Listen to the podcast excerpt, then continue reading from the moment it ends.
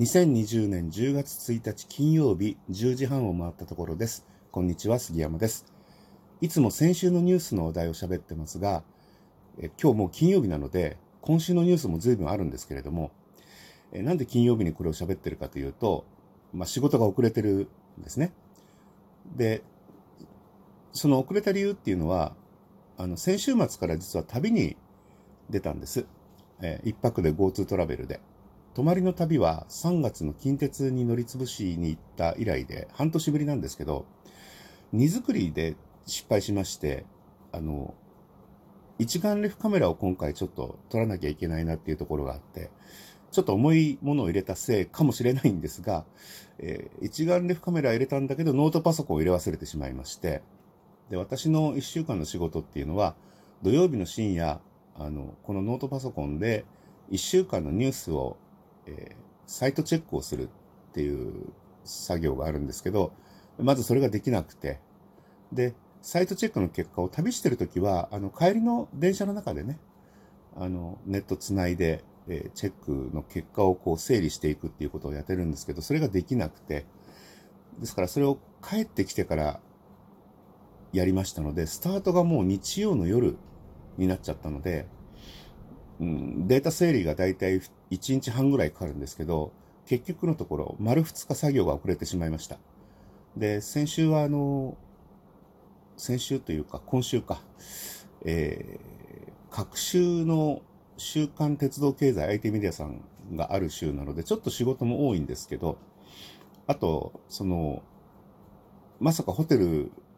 でね、仕事ができないっていう前提ではなかったんで、出かける用事が水曜、木曜と2日あって、そんなのが挟んできちゃったので、もうスケジュールガッタガタになりまして、えー、以上、まあ言い訳でした。さあ、そんな 先週の話題ですけれども、えー、まず JR 九州の駅の無人化について、移動の自由の妨げとして違憲だということで、大分県の車椅子のユーザー3人の方が裁判訴えを起こしたっていうニュースがありました。あの、鉄道会社さんはね、まあ、JR は特にそうなんですけど、無人駅を進めているのと、ワンマン運転を進めていますから、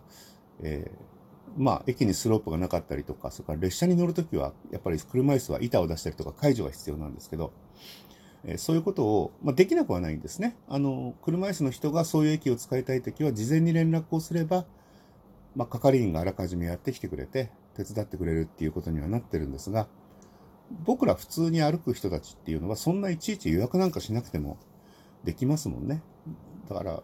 彼らにとっては、コンビニに入るのに予約がいるのか的な感覚ですよね。相当不自由だっていうことで、えー、裁判が提訴されました。これが、その後その無人駅を減らすことになるのか、えー、ワンマン運転を見直すのか、あるいはもう抜本的な対策で、駅、そんな不便な駅そのものをもうやめちゃえっていう話になるかもしれないんですけど、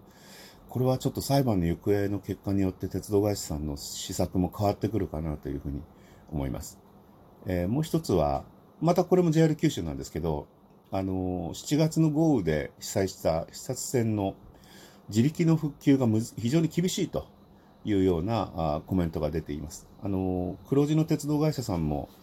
えー、赤字路線に関しては国が支援するという法律はできてるんですけれども、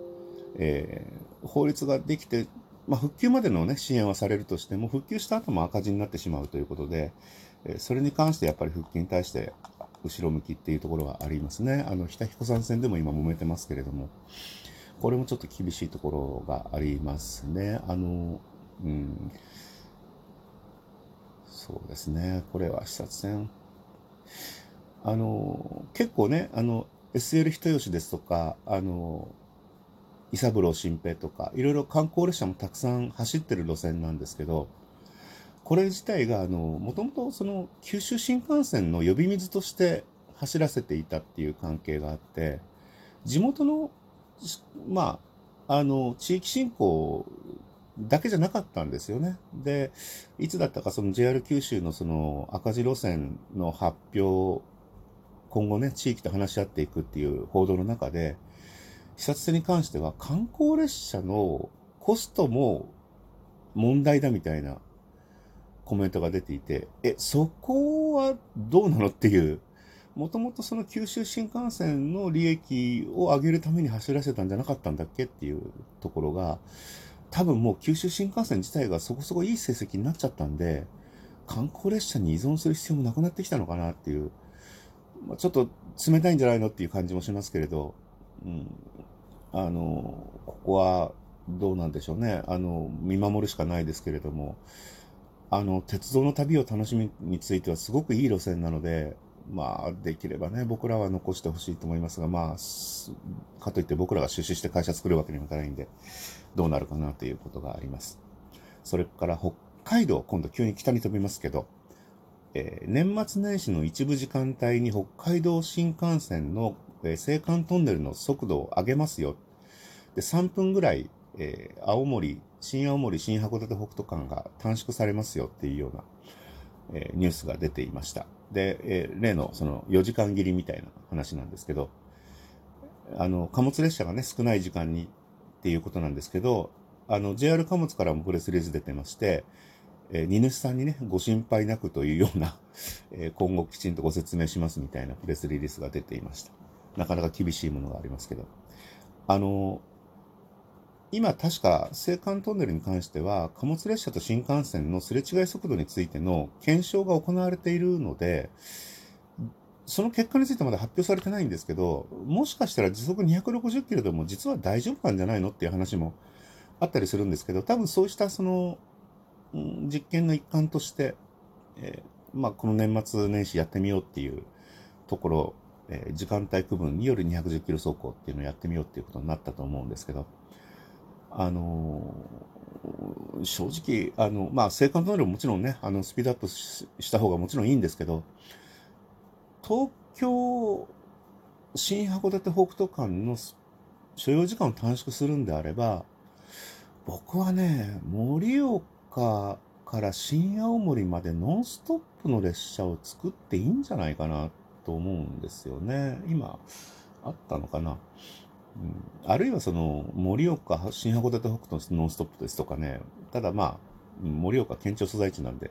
無視するわけにもいかないんですけど、本当に単純に、あの、県庁所在地使用駅だけを止まる速達列車を設定するっていうのが、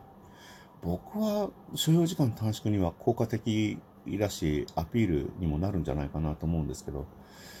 まあ、それをやってしまうと、今度その中間駅を救済するための列車を別に仕立てなきゃいけなくて、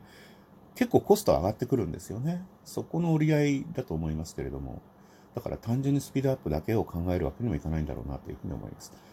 えー、それから新駅、えー、大井川鉄道の、えー、新しい駅ですね。あの、古い SL も飾って、え道の駅も兼ねてみたいな観光拠点になる新駅、門出駅っていう名前になりまして、え11月12日に、え開業ということです。それから、五日駅っていうね、あの、5つの和って書いた駅が、えー、ちょっと難読駅名として有名でしたけど、この五花駅を正式に合格駅という名前にして、えー、合格の門出みたいなことをやりたいみたいなところがあって、あ、ちょっと面白いなと思いますけど、